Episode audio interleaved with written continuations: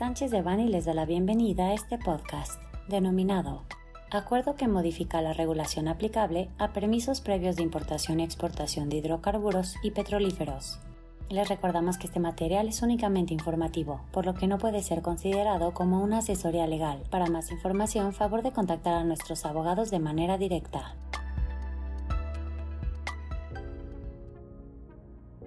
En la versión vespertina del Diario Oficial de la Federación, del lunes 6 de noviembre de 2023, la Secretaría de Economía y la Secretaría de Energía publicaron el acuerdo que modifica al diverso que establece las mercancías cuya importación y exportación está sujeta a regulación por parte de la Secretaría de Energía.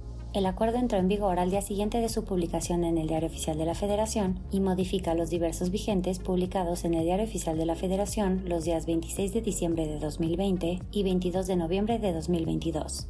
En términos generales, el acuerdo plantea como objetivo principal combatir el uso irregular o ilegal de hidrocarburos y petrolíferos e impone medidas para garantizar su trazabilidad desde su origen hasta su venta y consumo final.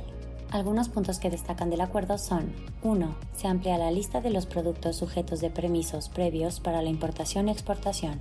2. Se actualizan los requisitos para la emisión de nuevos permisos previos de importación-exportación de hidrocarburos y petrolíferos, así como los tiempos de respuesta o negativa ficta de la CENER.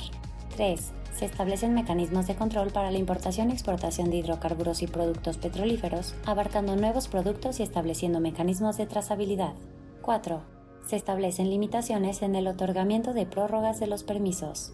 5 se requieren opiniones de otras autoridades, tales como la Secretaría de Hacienda y Crédito Público, para acreditar que no existen afectaciones a las finanzas públicas o existe detrimento al Estado, así como considerar el balance energético que realice la CENER para el otorgamiento de los permisos.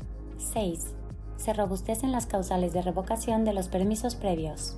7. Presentar justificaciones previas en caso de que no se utilice el permiso durante los periodos señalados, dependiendo la duración de cada permiso. Y 8. Se aumenta la carga regulatoria a la cual están sujetos los permisos previos, entre otros.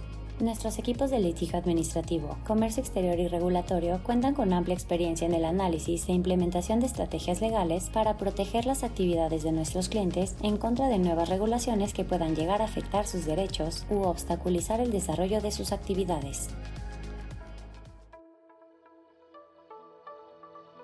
Este contenido fue preparado por José Antonio Postigo Uribe, Guillermo Villaseñor Tadeo, Max Ernesto Hernández Hernó, y Mauricio Alejandro León Alvarado, miembros del Grupo de Industria de Energía. Para cualquier duda o comentario sobre este material, contáctenos directamente o visite nuestra página www.sanchezdevani.com. Salvo especificación en contrario, los usuarios del presente podcast podrán guardar y utilizar la información aquí contenida únicamente para uso educativo, personal y no comercial. Por lo tanto, queda prohibida su reproducción para cualquier otro medio, incluyendo pero sin limitar, el copiar, retransmitir o editar sin el previo consentimiento de Sánchez de Bani S. Berry,